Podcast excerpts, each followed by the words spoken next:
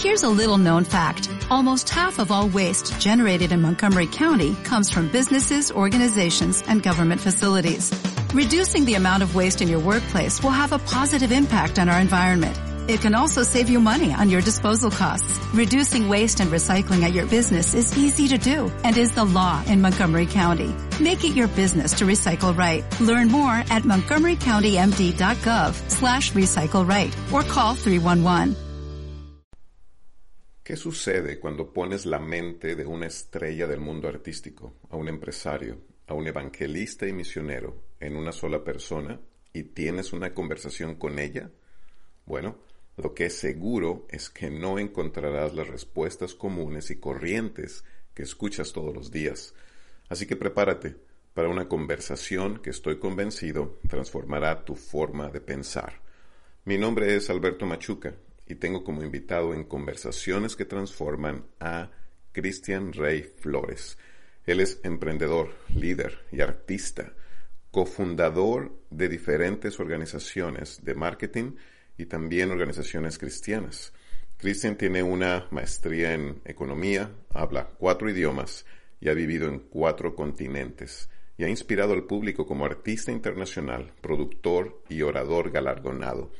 Ha dirigido iglesias en Rusia, Ucrania y los Estados Unidos y ha dedicado muchos esfuerzos para servir a los pobres en Eurasia, América Latina y África. Christian está casado con Deb de Flores, tiene tres hijas, Diana, Violeta e Isabela. Puedes conocer más de su apasionante historia en Wikipedia. Sorprendentemente puedes ir a internet y poner o escribir Christian Rey y vas a encontrar su historia allí en esta famosa página de Wikipedia. Si quieres escuchar un testimonio inspirante e ideas disruptivas, bienvenido a Connectology. No olvides suscribirte al canal de podcast para seguir recibiendo nuevos episodios automáticamente. Y deja tu revisión y comentarios en iTunes, así ayudarás a que más personas encuentren fácilmente este espacio. Bienvenidos a esta conversación que transforma. Bendiciones.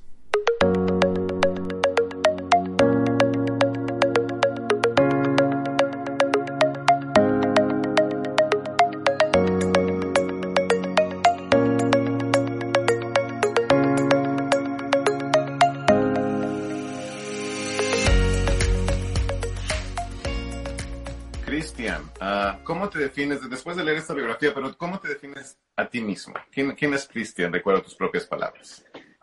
Uh, bueno, es, es, es, complicado, ¿no? Uh, uh, yo creo que una persona confundida, digas, quizás, pero, ¿sabes? No, no, estoy seguro, decirte la verdad, yo creo que soy artista, creativo y líder, es lo mejor que puedo, digamos, digamos, la mejor, eh, la mejor definición porque, digamos, la, la, creatividad y comunicación es igual, es valiosa, igual en, en como líder de iglesia, como un productor, un cantor, ah, digamos, y también es, la creatividad es muy importante en ser emprendedor, como gente que, como alguien que trabaja con startups y empresas. Entonces, eso, eso es muy valioso, ¿no? Y líder, digamos, eh, yo creo que líder porque se, eh, es comunicarse, digamos, con gente y inspirarlos y motivarlos y entrenar a gente a darle, digamos, las herramientas que necesiten para el éxito. Entonces, esas dos cosas son, se, pueden hacer en todos esos lados, ¿no? Perfecto. Y antes de ir para allá, hoy quisiera hablar ah, contigo de muchos temas, ¿no? Ya, ya mencionaste algunos de ellos. Ah, pero algo que quiero decirle a, todos los amigos que están conectando es que esto es realmente una conversación. Esto no está planeado, no hay un tema detrás. Ah, va a ser una conversación. Obviamente yo tengo algunas preguntas, pero me gustaría que nos comentaras qué, estás haciendo en este momento, eh, dónde vives y a qué te dedicas.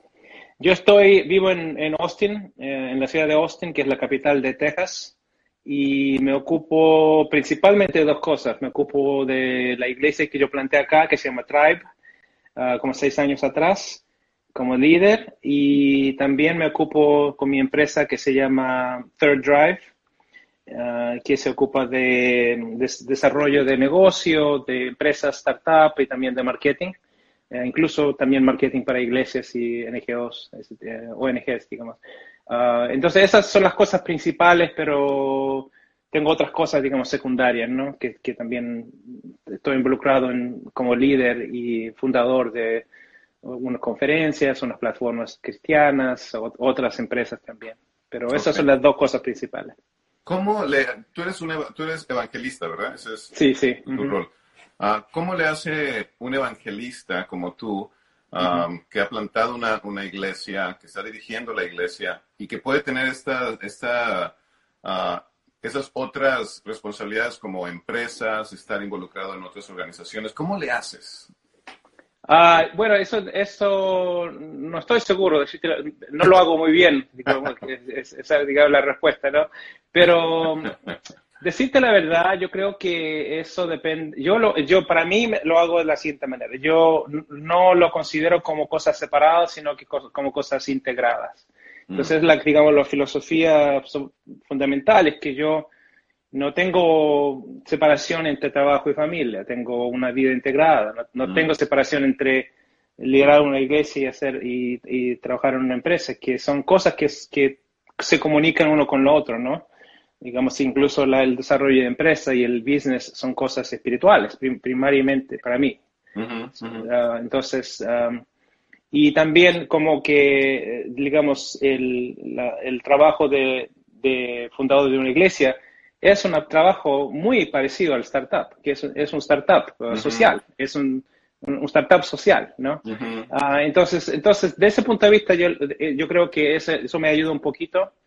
Y también uh, la segunda cosa que me ayuda desde el punto de vista de la iglesia es que nosotros en la iglesia no tenemos una cultura de jerarquía, no es, no es una cultura que, que nosotros, yo creo que en la iglesia, muchas iglesias, uh, han Em, hemos como que tomado la cultura sin saberlo o sin saber de dónde sale, pero adaptamos una cultura corporativa, no, no bíblica, pero corporativa de la iglesia, del, del mundo corporativo. Entonces, de la iglesia se piensa muy, muy parecido, que es, digamos, tenemos el líder, tenemos manager, mid-level management, entonces estos tiene, son responsables para, para trabajar con, e, hacer la visión de ese líder y tienes niveles, niveles, niveles. Entonces, toda la, digamos, la información y, y, las decisiones van para arriba y después van para abajo, ¿no? que, entonces, una, una jerarquía corporativa, ¿no? Y yo creo que muchas muchas dimensiones de la iglesia moderna tiene que ver que nosotros adaptamos ese, esa filosofía de, de organización y para, entonces eso influencia la descripción del trabajo de, un, de, un, de una persona en ministerio, ¿no? Entonces, si, si tú estás en ministerio, tú eres el líder principal o el secundario, qué sé yo, entonces la información, abajo de ti hay gente y ellos te preguntan y tú tienes que darle la respuesta, ¿no? Entonces nosotros en, en el tribe, nosotros no tenemos la estructura de jerarquía, tenemos una, una estructura de, de network, ¿cómo se dice en español? de, redes, de, red. Entonces es una, estructura plana. Mm. Entonces lo que pasa con, con, la red es que cada parte de la red hace su trabajo independiente. Mm. Eh, uno del otro y se comunican solo a la parte de la red que necesitan ayuda. Ok. Ese liderazgo, sea eh, oración, dinero, qué sé yo, todo eso se comunica así. Entonces mm. yo solamente me considero solo parte de la red entonces, para, yo hago solo lo que hago, lo que hago, pero la organización, bueno, y primero una iglesia no es muy grande, ¿no? Pero también que es, ellos saben que son una red, que no necesitan preguntarme a mí todo. Entonces, entonces es, una filosofía de ministerio bastante diferente y por eso también me da la habilidad de hacer otras cosas. Ya, y es exactamente una de las muchas razones por las que quería tener esta conversación contigo Creo que desde que comenzamos a, conocernos y ah, fue, una de las cosas que me atrajo muchísimo acerca de la filosofía de ministerio, ¿no? Creo que eso fue una, de mis preguntas hace tiempo para ti y, que me ha ayudado, me ha ayudado muchísimo también al, cambiar mis propios paradigmas, mi propia forma de dirigir, ah, porque ciertamente traemos, hablo por mí, esta idea de que, bueno, el ministro solo debe dedicarse a una cosa y, tal vez esa es la, la, cultura ¿no? central de una religión o de nuestra iglesia, pero como que perdemos de vista lo integral. Creo que esa palabra me encanta, Porque ciertamente, y yo lo he dicho en otras entrevistas, yo como ministro hoy tengo la bendición ¿no? de servir a, la congregación en la que estoy, pero de muchas maneras también estoy aislado, ¿no? No tengo tan, no conozco tanta gente, ya sea porque, porque todo me desenvuelvo solo en el, en el, en, el ministerio. Ah, por eso era esta pregunta, ¿no? De cómo, cómo, ¿Cómo le haces y qué podemos aprender otros que somos ministros o queremos estar en el ministerio? Tal vez algunos jóvenes que quieran preguntarse, bueno, ¿cómo le hago? Tengo esta pasión de tener mi carrera, pero también quiero seguir en el ministerio, ¿es posible? Y bueno, tú eres un gran ejemplo de eso. Sí, gracias, gracias. Y yo creo que, sabes, decirte la verdad, el modelo, digamos, si, si tú tomas la Biblia en serio, ¿no? en la Biblia en serio, la Biblia en, Mateo 28 te dice, vamos, tienes que, tenemos que salir para todos lados, para todo el mundo, ¿no? Y hacer discípulos en todo el mundo. Bueno, el mundo es un, es un lugar muy grande. y entonces, si, incluso si tomas ese, ese, ese mandado de, de, Mateo 28 y tratas de proyectar las, digamos, el modelo de plantar iglesias tradicional, ¿no? el modelo tradicional, por ejemplo, en nuestra parte de la iglesia, no en todo el mundo, hay muchas iglesias que no lo hacen así de, para nada, pero el modelo nuestro es, bueno, se, se encuentra dinero, mucho dinero, una, una, ofrenda misionera, qué sé yo, se encuentra un equipo, una gente que va a ir, un líder, uh, se, más o menos se calcula en, nuestra parte de las iglesias cristianas, se calcula más o menos dos años de presupuesto para dos años de iglesia y entonces se dice, mira, si en dos años tenemos que bautizar a una gente, tenemos que tener nuestro, nuestro propio, digamos, dinero, ¿no? Bueno, entonces tiene que encontrarse el dinero, tiene que encontrarse el líder, tiene que, eh, tiene que esperarse por dos años y muchas de esas iglesias no tienen suficiente dinero para sostenerse en dos años. Entonces la velocidad de multiplicación, si te hace una, un, un, cálculo, no tiene que ser matemático para saber que con ese tipo de modelo multiplicación no, no, no, no, no pasa rápido. Entonces tú de, un, de, una, de, un, de un punto de vista tienes el Mateo 28 como la, nuestro, nuestra filosofía fundamental ¿no? de, de cristianismo, que es una filosofía de multiplicación. Y de este, este, lado tenemos la tradición de cómo nosotros plantamos iglesias, que es mucho más lento que esto acá. Entonces no coincide. Entonces tenemos que, ¿qué? ¿Qué vamos a hacer? ¿Vamos a quedarnos con la tradición o, vamos a ver cómo que hacemos esto lo que nos está pidiendo Jesús, ¿no? Y lo que está pidiendo Jesús está en la Biblia, en, el, en, el, libro de Hechos. El Pablo salía, encontraba un dinerito, y si no encontraba dinerito, encontraba trabajo. Sí. Y plantaba una iglesia y hacía discípulos. Entonces no hay esas barreras de, de, de sistemas, ¿no? Que no que lo, lo, hacen más lento. Yo, yo cuando me vine para acá, me vine a Austin, teníamos amigos que nos quería, que de, la parte del norte de Austin, que tenía una iglesia que nos querían soportar con gente, pero no tenían dinero. Mm. Tenían poquito, ¿no? Y yo le digo, mira, yo tengo, tengo una empresa y yo voy de todas maneras, no me pagan o me pagan casi nada, pero yo voy a ir y voy a plantar esa iglesia. Mm. Así lo hice. Para, y si, si debía haber esperado o preguntado, o encontrado dinero, eso se demoraría mucho, mucho más y no, no estaría, ya, ya no estaría esa comunidad presente aquí. Y acabamos de plantar otra comunidad en, en la parte este de la ciudad. Entonces, dos comunidades salieron, salieron, de un esfuerzo, ¿no? Ya, ya. ¿Y cómo, cuál es el nombre de, de la iglesia en la que... La, que la, iglesia uh, nuestra es austinchristian.org y la parte nuestra, que se llama Tribe. Entonces tenemos atxtribe.org y la parte que plantamos se llama Eastside uh, en Austin. Entonces, y todos lo consideramos iglesias de comunidad, ¿no? El norte, el este y Tribe.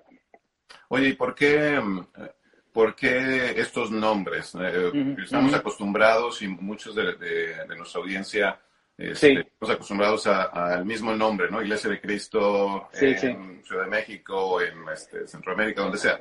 Ah, ¿por, qué estos cambios en el nombre?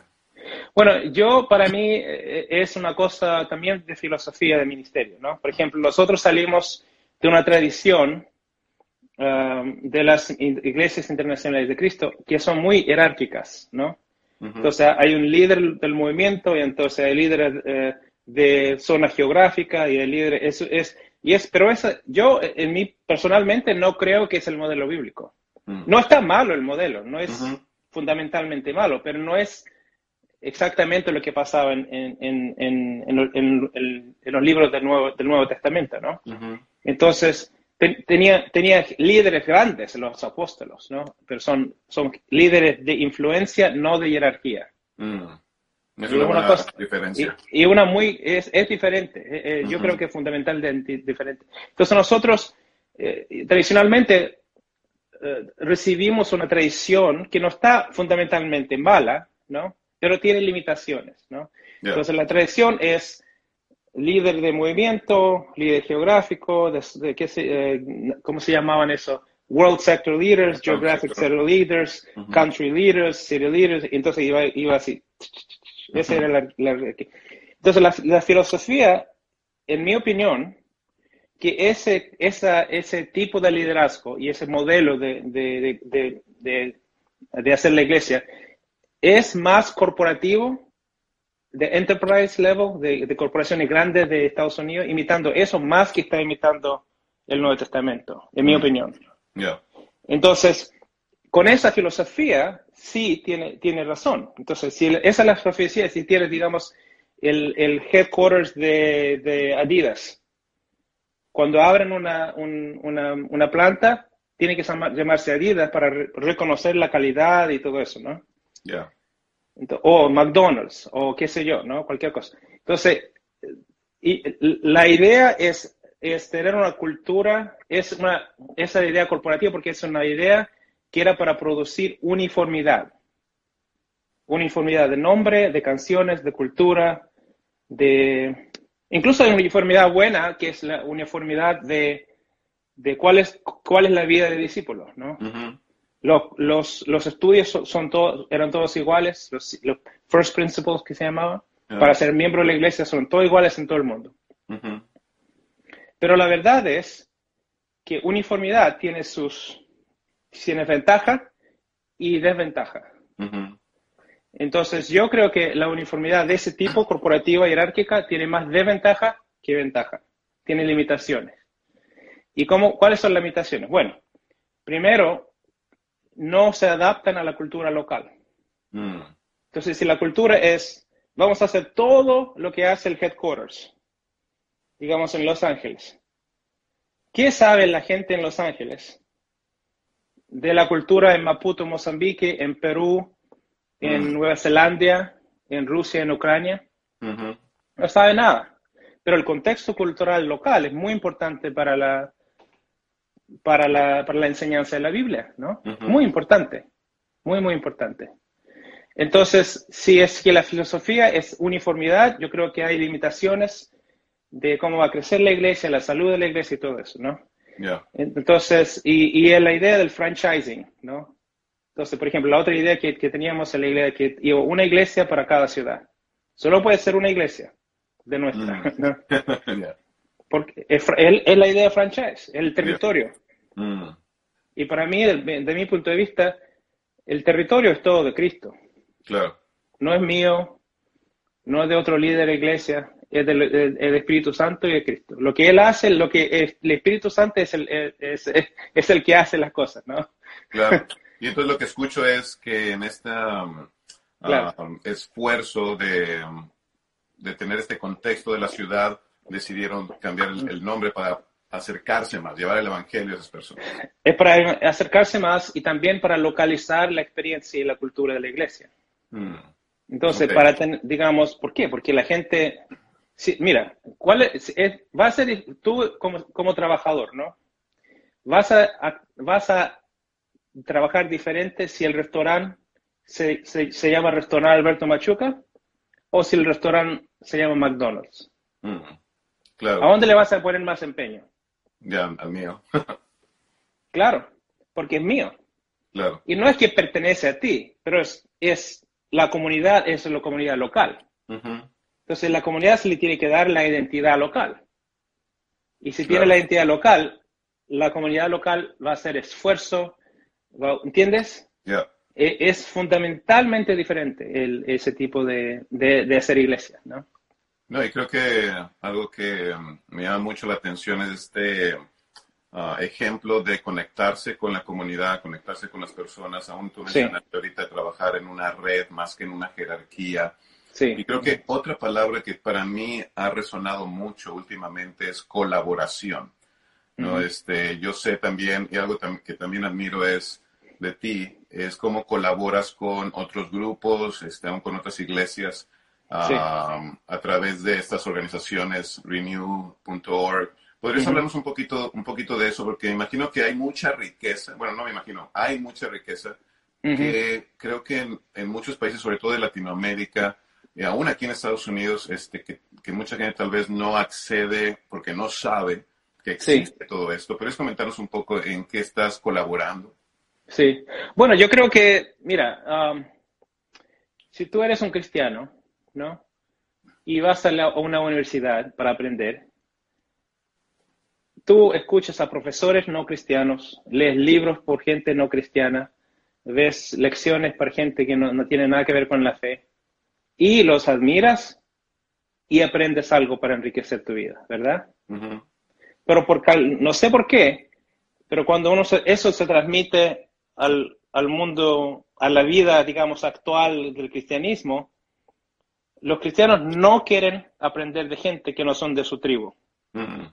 Ya, yeah, es verdad. Es como un elitismo uh, uh, espiritual. Y yo creo que es eso lo que sufre más son la gente que, es, que se separa. -huh. Y yo creo que, digamos, la, es racional pensar que, mira, tú cuando, si te metes con toda la gente, te vas a perder ti mismo. Y eso es verdad, con más o menos, ¿no? Uh -huh. Pero si es una persona adulta, una persona madura. Mira, si tú tienes convicciones sobre tu, tu, tu doctrina, lo que, lo que tú crees que la Biblia dice sobre todo, ¿no? Bautismo, los, los principios fundamentales.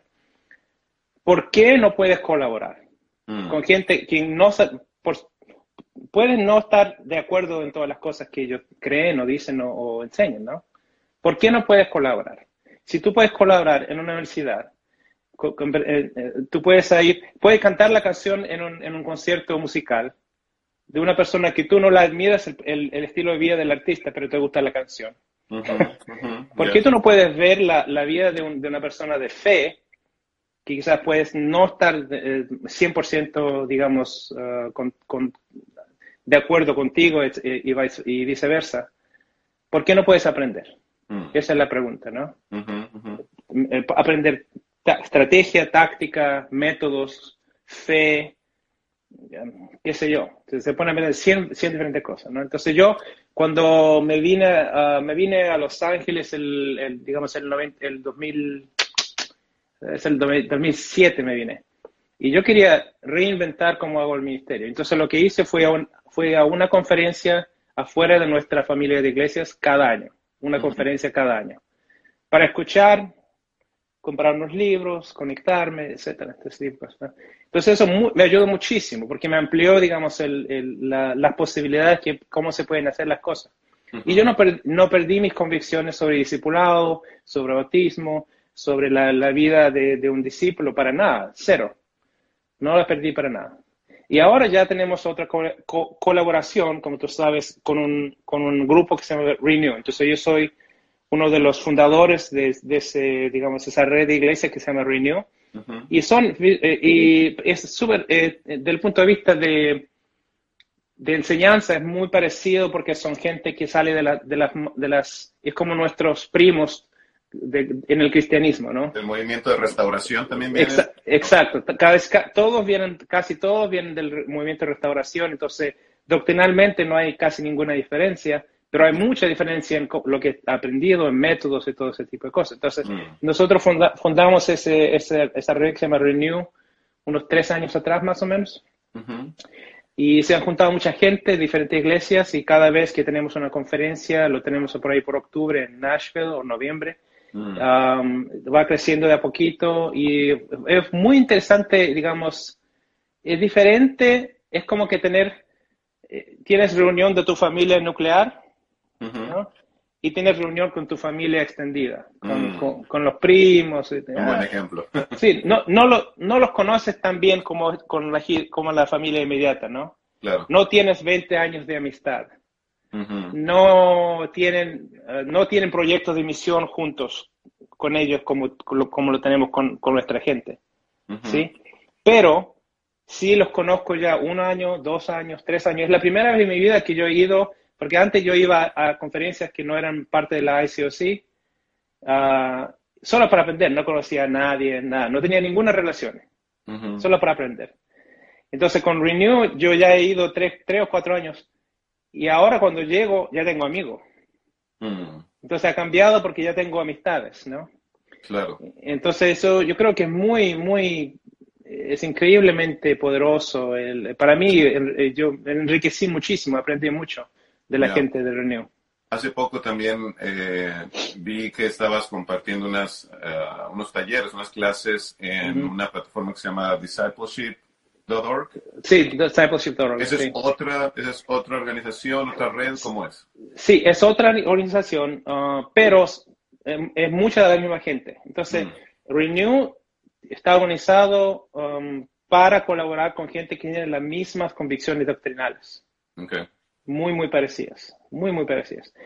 Uh, Discipleship.org tiene mucha gente que no tiene las mismas convicciones doctrinales, pero sí quieren aprender sobre el discipulado, la práctica y la vida de discipulado. Entonces, Discipleship.org está, eh, el, el centro de Discipleship.org es el principio de una vida de discipulado.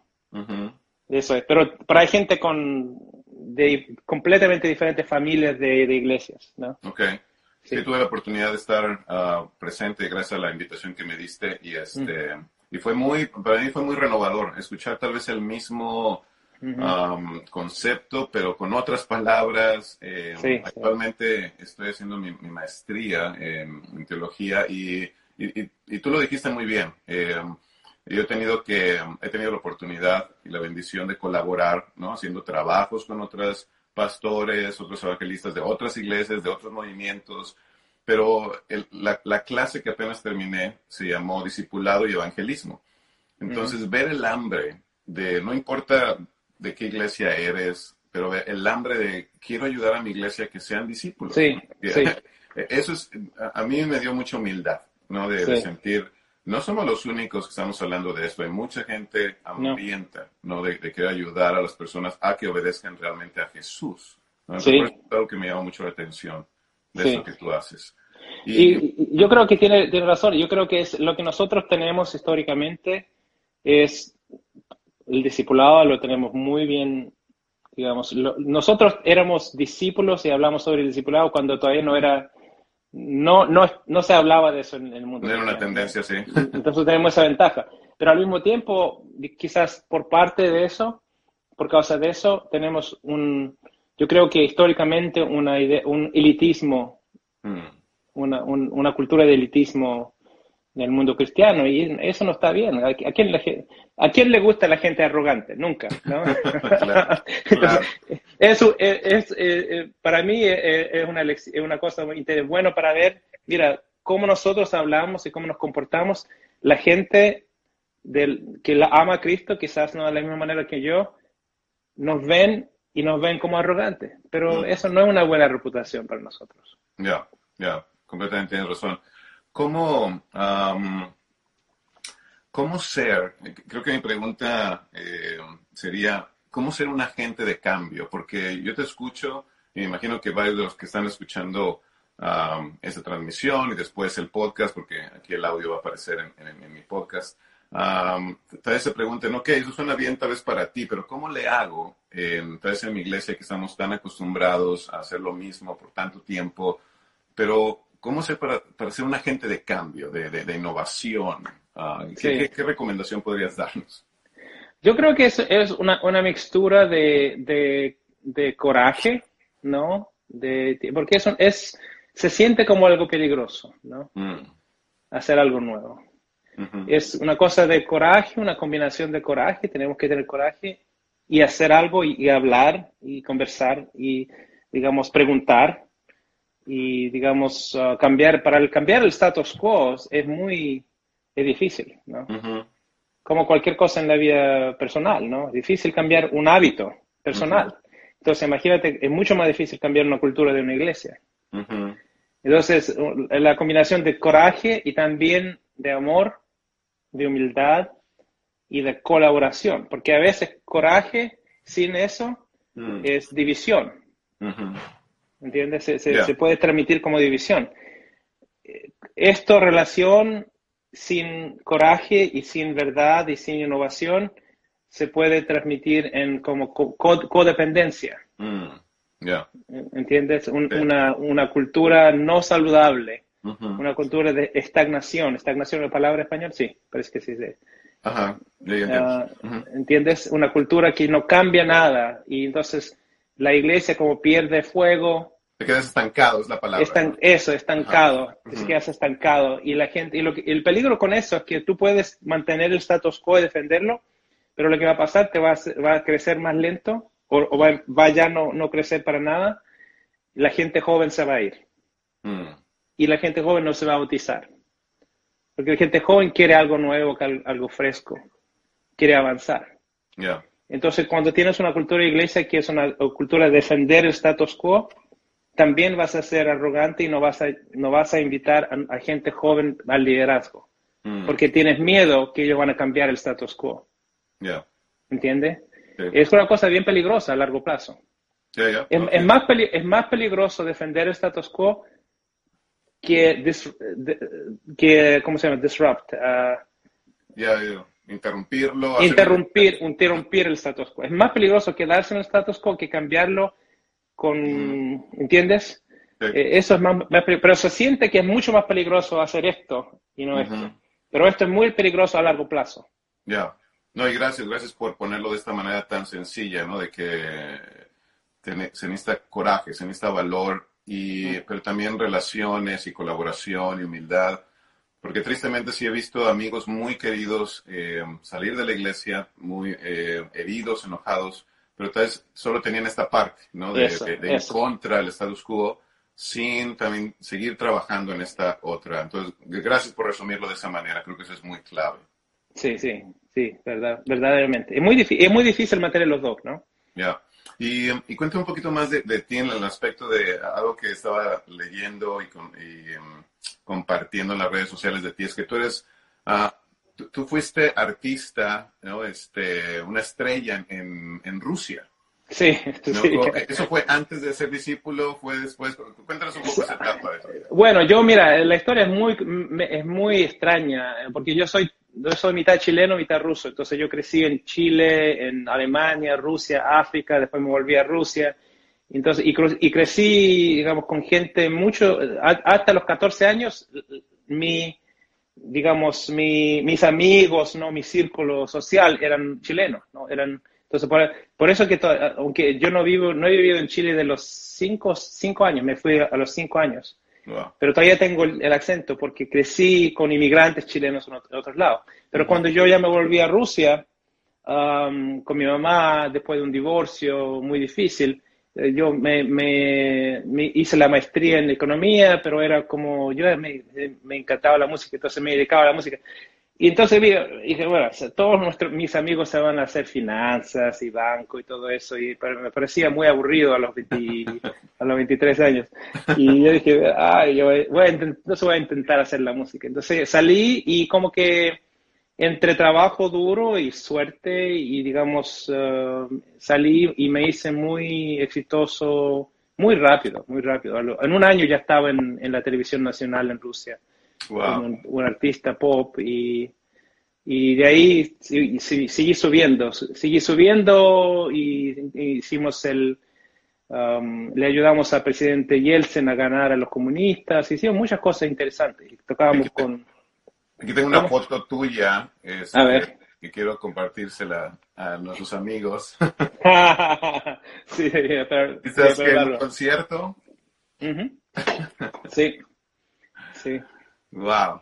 Ok, entonces, y, y, cuéntanos esa, esa, etapa, entonces, esto fue antes de convertirte en un cristiano. Mira, yo estaba, tenía un hit número uno eh, cuando me convertí. Entonces ya estaba a lo, máximo cuando ya estudié la Biblia y me, me hice discípulo.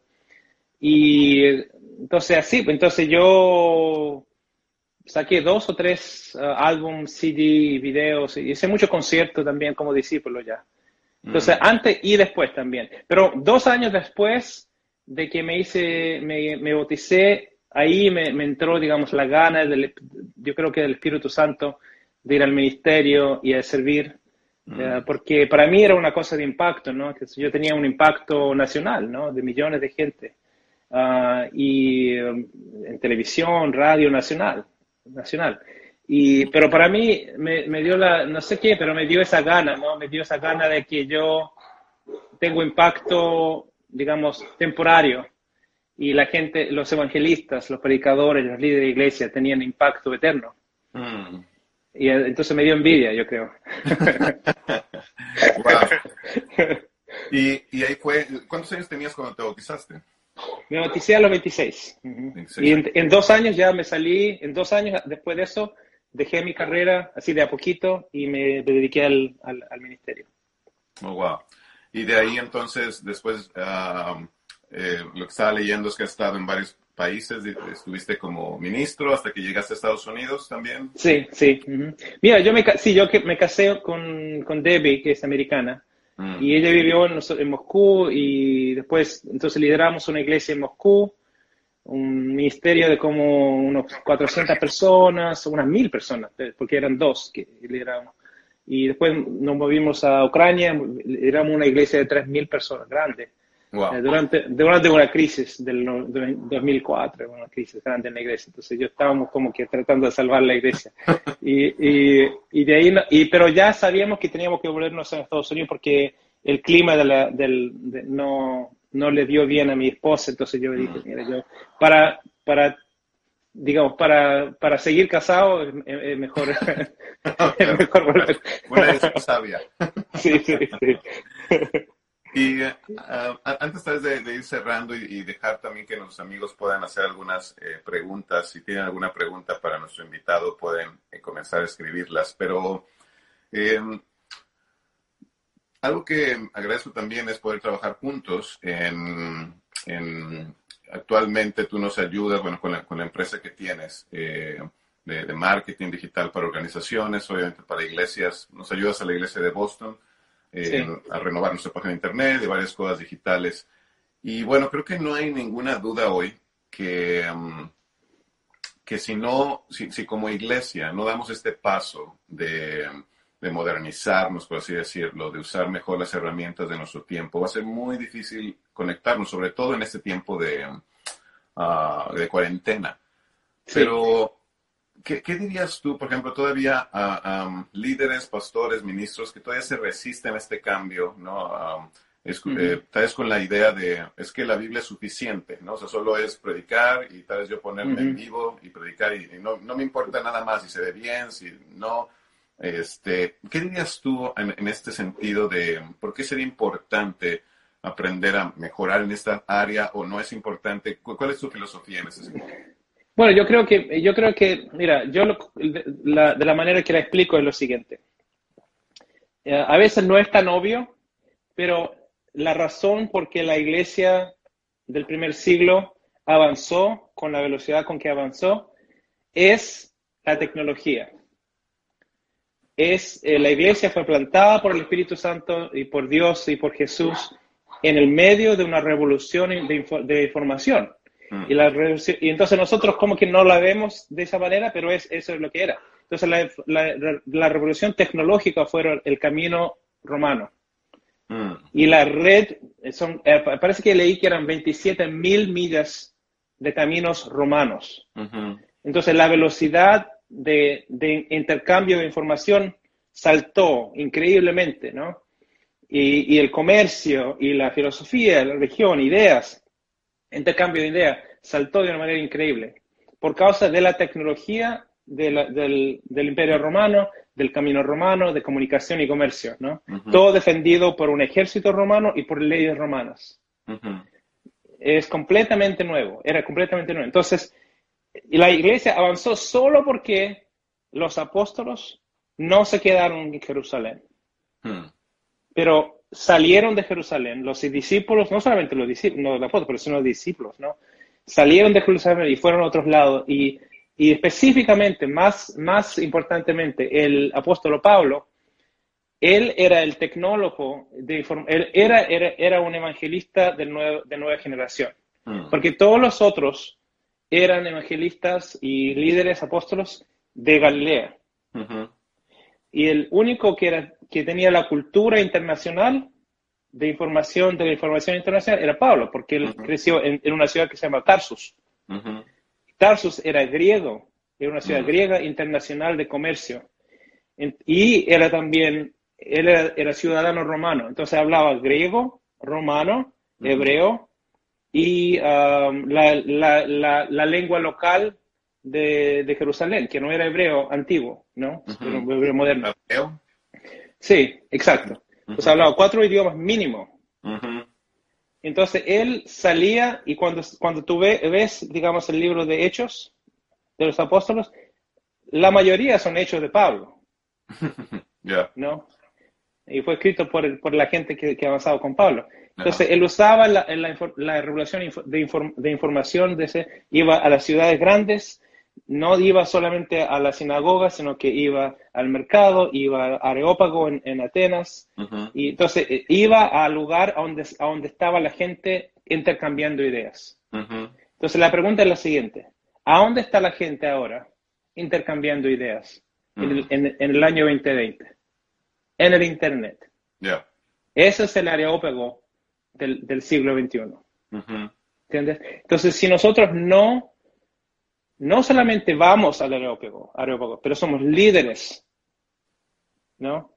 Que le damos más empeño y más sabiduría y más, y más tenemos más ah, pasión que Adidas, que los políticos, que los filósofos, que los bloggers, porque nosotros tenemos las noticias más importantes mm. con impacto eterno, comparado con todos los demás. Entonces la pregunta es, tenemos, si tenemos el derecho de no ir, esa es la pregunta, ¿no? El derecho no de, no, de, no, de, no de avanzar y no de invertir en, en, en, esa área, porque eso es lo que hizo Pablo. Nosotros estamos vivos, somos cristianos y somos discípulos por causa de él, por causa de, de lo que hizo la iglesia en el primer siglo. Así es.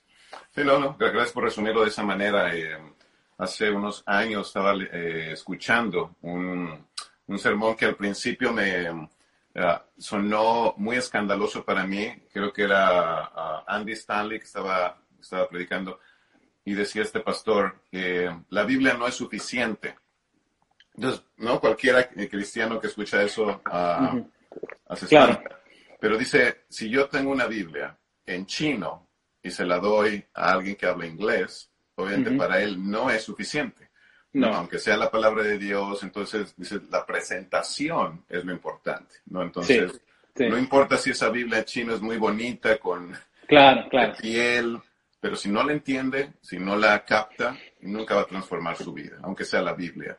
Y, creo que eso es algo de lo que a mí me encanta poder conversar contigo y aprender de tu trabajo, porque al final eh, la Biblia, el Evangelio, Cristo, su enseñanza, va a ser recibida por los que lo entiendan. En este tiempo, aún nuestra, el span of attention, el, el, nivel de atención es muy, muy corto.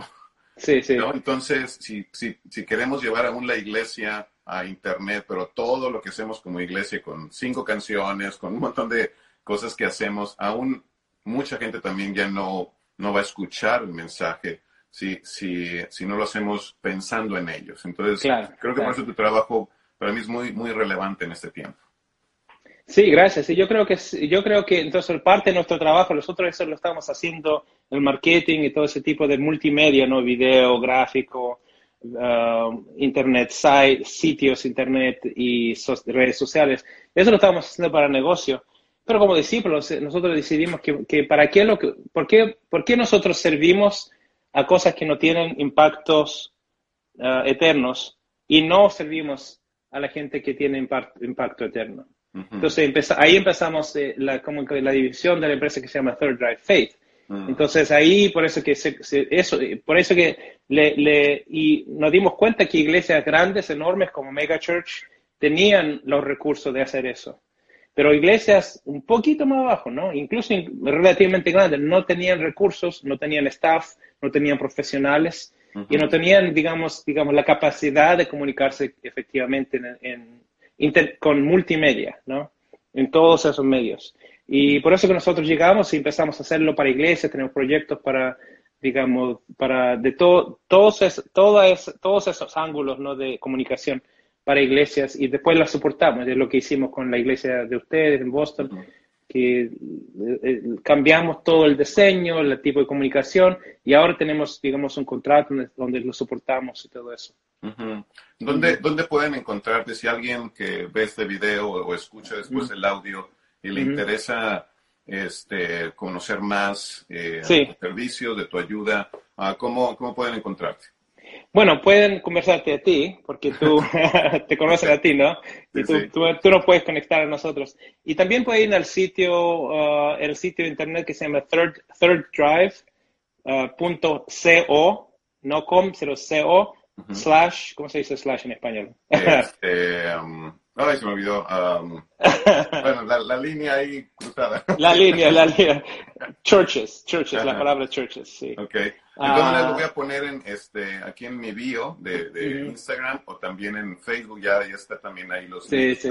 Cualquiera que quiera más información puede ir directamente a ellos. Sí, y nos puede, me puede encontrar a mí en el Facebook y hacemos muchas cosas, mucho material como lo que estás haciendo ahora, es entrevistas, pero lo usamos todo en inglés, desgraciadamente, ¿no? Entonces, por eso quise aprovechar y traerte en español. Claro, claro. la gente que habla inglés puede buscarnos en internet y ver rayitas, dicen, rayitas se dice. Rayitas. Qué cómico.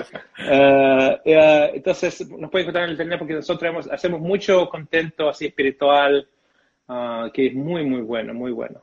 pero eso, eso lo puede encontrar en Facebook también.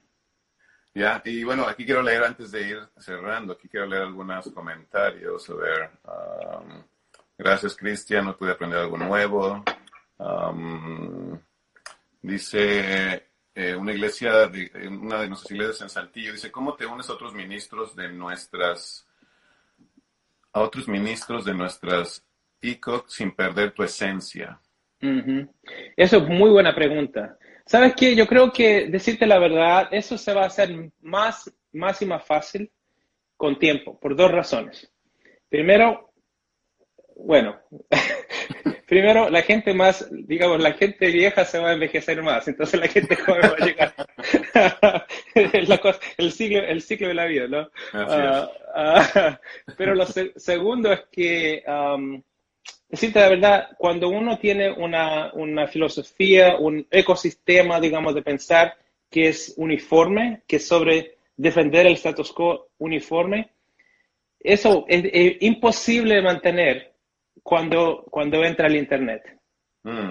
Entonces, por eso tú vas a ver que, digamos, la enseñanza y, digamos, la uniformidad, incluso de la, de la familia de iglesia donde nosotros estamos en la SOC, 20 años atrás era muy diferente que la uniformidad ahora. Tenemos mm. menos uniformidad ahora.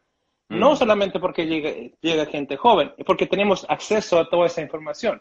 Claro la revolución del Internet en los 20, 20 años pasados ha cambiado todo, incluso en la, en la SOC, ¿no? Entonces, para, para, para, digamos, preguntar ese... Para, para responder, responder, a esa pregunta, es la combinación de, de, de, cambiar el status quo, pero con mucho amor, mm. mucha unidad y mucha colaboración. Mm. Entonces yo y no es que no digo que no hay no aparece tensión de vez en cuando, sí, de vez en cuando sí, pero si hay mucho amor, la gente te escucha mucho más si sabe que, lo, que los quieren y, lo, y los respeta mm. y, no, y no quiere ser, ¿entiendes? No, quiere ser algo que, no quiere separarte, sino quiere avanzar. Entonces, si la gente siente amor, se puede hacer muchas cosas, se pueden hacer muchas cosas. Claro, no, gracias por, resumirlo de esa manera. Aquí E. Pérez de Panamá nos dice, hay líderes viejos que no les gusta este cambio y no estarán de acuerdo y más si uno no dirige o sea, o sea líder y pasa esto tristemente y la razón lo quiere tener los líderes de la iglesia y su grupo. ya, los líderes quieren tener la razón. Ya creo que es algo que, estabas hablando, ¿no? Sí, sí, sí. Um, ok, um, ok, saludos, saludos. Claudia Rojas, me encantó escucharte. Hace un tiempo padecía ataques de pánico y ansiedad y fui muy juzgada en mi iglesia por buscar ayuda profesional. Ah, esto me ayudó mucho. Claro, no creo que es algo que también es algo prácticamente un poco, no sé cuánto es nuevo en cada lugar, pero creo que también ya estamos más abiertos a entender que, que sí. tenemos el Espíritu Santo, tenemos oración, pero también Dios ha dotado de inteligencia a doctores y así como nos tratamos una herida en el cuerpo, también Por supuesto. las emociones Sí. y la mente Sí, sí. Ok, mucho amor y paciencia, sí. Pues, no, eh, Cristian, estoy muy, muy contento. Gracias de verdad de- por esta conversación. Eh, comenzando por mí, ha sido eh, muy rica, muy, eh, eh, eh, me edifica, me edifica mucho. Ah, hoy está hablando, no, esta semana estábamos hablando con mi esposa de tal pronto visitarles allá en Austin y seguir aprendiendo y, y abrazarnos, eh, ya que termine también esta pandemia. Eh, ah, aquí hay otra pregunta, perdón, antes de cerrar, que ya Instagram nos va a cerrar en ocho minutos. Dice, ¿en tu iglesia hay mujeres ministros o pastoras? O pastoras. Ah, eh, bueno, ah, yo creo, yo creo que esa es una pregunta que se, se puede, se puede ocupar una hora, ¿no? Para, para responder. Sí, sí, sí. Ah, te dicen que tú no eres el líder, no sé, no sé qué es lo que significa. Cuando, ah, ¿cómo- cuando ¿Cómo poder ayudar cuando te dicen que tú no eres, tú no eres el líder? Eso es, es, eso es una, no sé, yo creo que eso, eso depende del contexto, ¿no? Porque qué es lo que significa ayudar, qué es lo que si- significa ser líder. Yo creo que cada persona está, llama- está llamada a ser líder de una manera u otra. Uno puede ser, el, el- la definición de líder es muy, es muy simple. El líder es que tiene, el, la persona que tiene seguidores. Mm, claro. Entonces tú no necesitas permiso de nadie para tener seguidores. Mm, Si haces, quieres, quieres ayudar a gente a ser discípulos, haz discípulos y va- vas a encontrar seguidores que te quieren, quieren aprender cómo ser discípulos. claro. Ah, y con la pregunta de, de, digamos, líderes, pastores, mujeres, yo creo que es una pregunta muy, no estoy seguro qué es lo que está preguntando. Por ejemplo, yo tengo, mi esposa lidera conmigo, por supuesto, ah, y hace muchas cosas y es igual a mí en, en, en todo, completamente igual. Y nosotros, pero nosotros creemos que tenemos, eh, que estamos llamados a tener una, una relación de, ¿cómo se dice? Igualdad. Complementaria. Co- Igualdad, pero complementaria. Mm, Entonces, complementaria no, neces- no, no significa no igual. Ujú. Que significa que yo tengo un, una rol y un, un tipo de, de- de trabajo, digamos, en, en la, en la familia y en la iglesia, y él tiene otro. Pero somos iguales, ¿no? Somos iguales. Entonces, no sé si, no sé si respondí la, la pregunta bien, pero me imagino que se- eso se puede discutir por mucha, mucho Por tiempo. mucho tiempo, claro. Sí, sí, sí. Y bueno, ah, no, pues agradezco a, todos los que se han conectado. Así, por favor, escríbanos eh, en, este, en este espacio eh, o otras preguntas si quieren enviarnos y después con más tiempo tal vez podemos conversa- conversarlas, Sí, sí. eh, porque hay cada vez más. Pero Y si quieren saber más, pregúntale a, a Alberto, que el- Alberto es, es mi hermano hispano que me está involucrando en, en- en el mundo habla hispano. Y gracias, me te agradezco por eso, por- porque para mí eh, me alegra mucho tener ese tipo de influencia y tener esas conversaciones con gente habla hispana. Ah, y yo incluso, yo creo que quizás tú puedes ayudarles a los hermanos y hermanas a, a tener acceso a, a algunos de nuestros videos de entrenamiento de media, si se Ya. puede, quizás se pueden traducir, ya, ah, pero sí, se puede hacer muchas cosas. sí, sí, no, vamos a, a trabajar en eso, este, ya que hoy más que nunca se necesita. Eh, pero bueno, de nuevo te agradezco, gracias por, gracias a tu familia, diles que gracias por, por Sí, permitir sí. que también estuvieras acá conmigo. Te mando un gran abrazo, hermano, y, y nada, seguimos en contacto. Este, Sí. Sí, muchas gracias a todos, saludos. Gracias. Nos vemos a todos próximo lunes, 8 de la noche o 9 de la noche, donde estén. Cristian, te mucho. Gracias de nuevo. Gracias, gracias, Alberto.